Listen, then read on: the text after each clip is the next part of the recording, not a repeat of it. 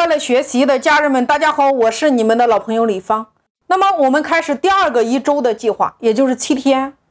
那这七天呢，他会每一天晚上加班到很晚，他会去晒这个加班的照片，然后去晒加班吃夜宵的，不是烧烤的，就是火锅的，反正就是油炸的，怎么胖怎么肥怎么吃。他会把这个照片晒到他的朋友圈里。第二天呢，他会自己和秤的一个合影，然后晒到朋友圈里边，配上一句话，叫做“又瘦了两斤”。这叫朋友圈种草。你来想一下，你看七天各种种草的内容，朋友圈一发，你猜一猜，这些被他吸粉的，或者说这些被他种草的人，会不会主动的去咨询他？他们一定会问。奇，你这么励志，你看你为什么吃的这么多，还是这么油炸的？你怎么就不胖呢？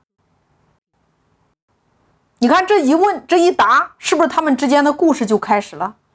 因为他已经在天网上做了布局，那这个时候呢，他会告诉你一个名字，他说这个老中医很厉害，你可以搜一下。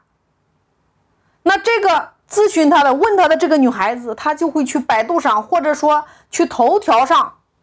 去搜，不搜不要紧，一搜吓一跳呀！她发现这个老中医太厉害了，这个老中医太神奇了，越搜越感兴趣，想买这个老中医的产品呀，就是买不到，怎么办？因为全是软文呀，全是新闻报道呀，这个时候他要想买这个轻脂减肥的这个产品。他找不到，他只有找到这个老中医的所有的介绍很厉害，越看越感兴趣。于是呢，他就转过头问这个创业的女青年，这个 IP 说：“这个老中医真的很厉害，哪里可以买到这个产品呢？”于是他就把这个淘宝西店的链接直接丢过去，结束了呀。直接完成了流量的转化呀！那在收听音频的创业者，就是这样的一个 IP。他们公司有三十个女女性员工，然后每一个女员工管理五个微信小号，每一个微信小号发的内容一模一样，都是这个 IP 的内容，而且每个微信号都是四千人。大家可以算一下他的微信号，他的这个粉丝量。最终百万的粉丝量，大家可以想一下，用这样的天网布局，你圈到粉丝之后，最终你把这个粉丝沉淀在了你的流量池里边，六百万的粉丝量，你按照八百元的客单价，你来算一下，中间还有复购的，